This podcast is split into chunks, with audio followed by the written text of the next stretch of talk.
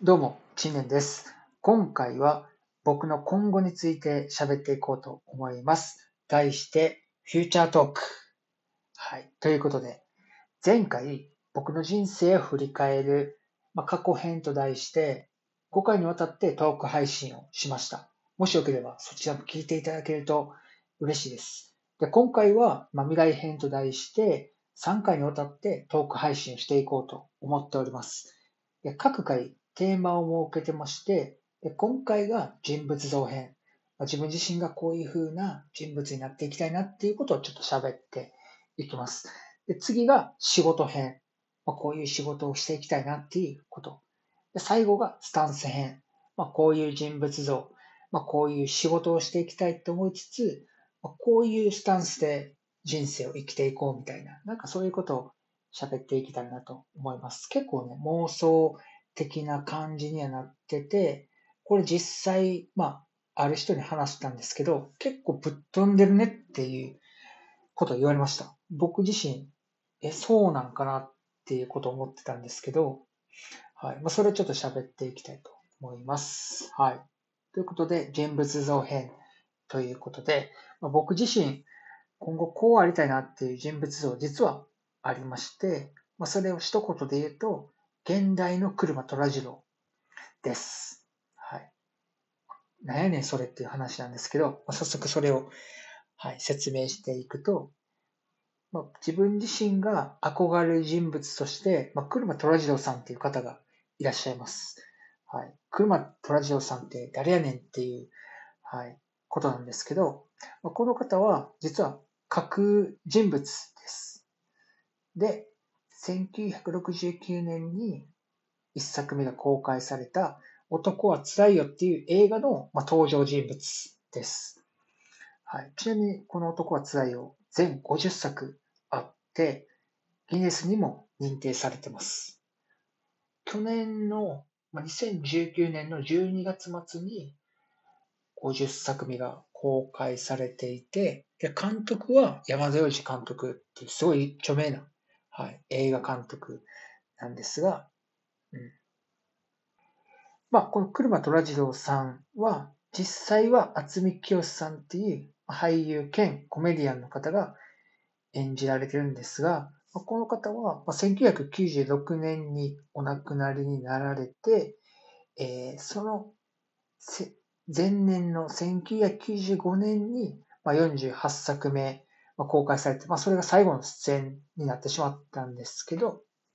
はい、残りの49作目は、まあ、今までの公開作品の総集編的な形で、50作目は、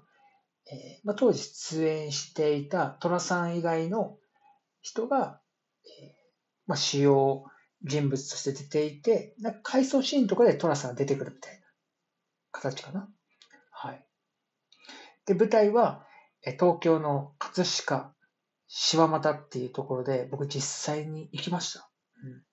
で、あとこの過去50作全部見てます。はい。リアルで見たのは50作品目だけなんですけど、僕がね、ちょうど見たのが、えー、ちょうど入院1ヶ月ぐらいしてて、で、自宅療養1ヶ月しするっていうところで、テレ東かなんかでね、やってたんですよ。まあ、再放送で。それで、あ、なんかすごい面白いなと思って、それを見たのが多分20作目ぐらいかな。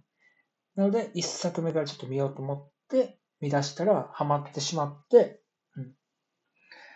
そうそうそう。なんか現代の黒田次郎になりたいみたいなことまでちょっと言ってしまってますと。はい。で、まあ、車虎次郎さんのことをもう少し詳しく、特徴的なところを3つ挙げると、まあ、1つ目が拠点が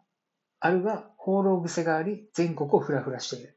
この車虎次郎さんは、まあ、葛飾柴又に団子屋さんがあるんですよ。虎屋っていう。でそこに、あの、一応住んでたんかなはい。でも、基本的には全国をふらふらしてます。で、二つ目が、このトラさんが、実は喋りがすごい達者で、言葉で物を売ったり、仲間を元気づけるっていう人物です。はいまあ、この言葉で物を売ったりっていうのは、基本的に全国のなんかお祭りとか、そういう露店で風呂敷を広げて、まあ、ガラクタかな？なんかあれを、こう、言葉巧みにこう売ってるみたいな形で、まあ、決して儲かる仕事ではないと思うんですけど、まあ、今で言うと、なんか深夜にやっているような通販番組みたいな形。はい。で、あと、この方は、まあ、冠婚葬祭含めて、人の人生の節目を重んじる人物でもあったりします。はい。まあ、そういう仲間とのつながりをすごく大切にしているっていうところもね、あの、まあ、その映画の中で見えてきたりします。はい。で、最後、三つ目。まあ、常にヒロインに恋をして振られますと。はい。これ、男はつらいよのストーリーのパターンでもあるんですけど、まあ、毎回毎回、あのヒロインって言って、まあ、旬の女優さんが、はい、出てくるんですけど、トラさんは必ずあの一目惚れします。はい。で、最後には、なんか彼氏が実はいたりとか、なんか応援していた、なんか友達が、なんか恋して結ばれるみたいな、なんかそういろんな形があるんですけど、なんか、ね、結局こう振られてしまうみたいな。うん。なんかそういうところが、まあ、1作目から48作目、ずっとそのパターンあるんですけど、面白いんですよね。うん。あとね、あの、フラガアップとか、まあ、フラがあるっていうのは、あの、ちょっと見た目が面白い、なんか面白いこと言いそうだなっていう風貌してるみたいなことをフラって言うんですけど、あとね、偉い人には懐に入るとか、うん。で、あと、仕事で遊ぶことが好きみたいな、結構そういうのが特徴的ですね。うん。で、まあ、公開されたのが1969年なんで、まあ、僕ちょっと、その時の時代かわかんないですけど、おそらく高度経済成長の段階だったのかな。ほとんどの人がサラリーマンとかで、なんかまあ専業主婦とかで、まあみんながすごい忙しくしていた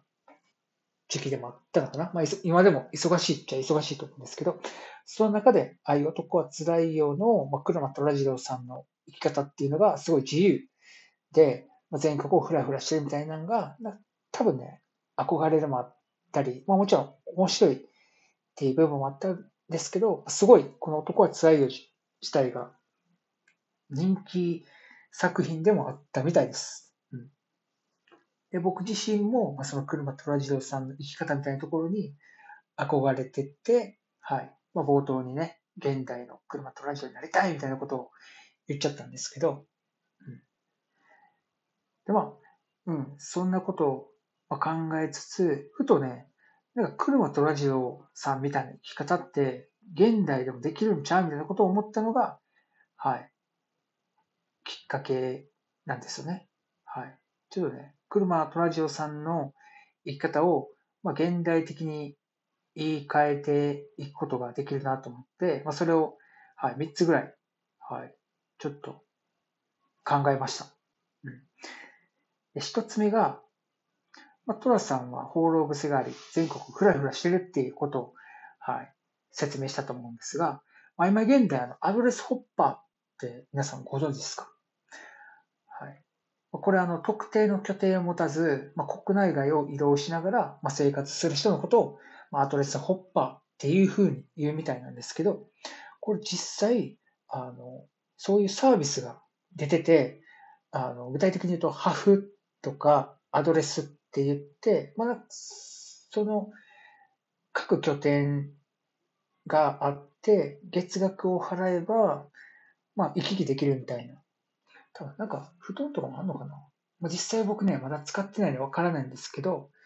うん、実際も全国旅をしながら仕事ができる状況にはなってると。うん、で、あと二つ目が、まあ、トラさん自身は、あの、トランク一つでフラフラしてるんですよ。はい。では、物質的な所有は少なくて身軽と。で、どこでも仕事が可能。これもね、あの、今現代的に言うと、まあ、ミニマリストっていう考え方があったりとか、まあ、トラさんは会社に属してませんから、まあ、会社に依存しないスキル、まあ、例えばプレゼンとか、まあ、ネットワークとか、まあ、パソコン持ち歩いてできる仕事っていうのがあれば、あ、なんかできるなと。うん。なんか場所に依存せず仕事できるなみたいなことを思ったりしてますと。はい。で、三つ目が、まあ、全ヒロインに恋をし振られるっていうところは、まあ、実際トラさんの結婚してないんです。うん。で、昔は多分結婚しないといけないっていう多分雰囲気があったと思うんですよ。でも今は多分そんな雰囲気ってなくなってきてると思うんですよね。あの、まあ、事実婚っていうあの考え方もありますし、なんかパートナーっていうふうにね、あの読んだりとかっていうところで、うん。結婚、なんかあの結婚届、婚姻届か、出してっていうところも、あんまり重要性を感じない人も増えてきてるのかなっていうところで、あ、なんかトラさんみたいな生き方できるな、みたいなことを思ったりしてます。まあ、あとこの男は辛いよっていうのはすごい、あの、年配層の方がね、すごいファンの方が多いと思うので、なんかこういうことをきっかけにこう話題が弾んだりとかね、そういったこともあるのかなっていうふうに思ったりします。まあ、課題としては、まあ、会社に依存しないスキルを持っているっていうところが、はい、ポイントだと思ってます。僕は実際まだ、うん、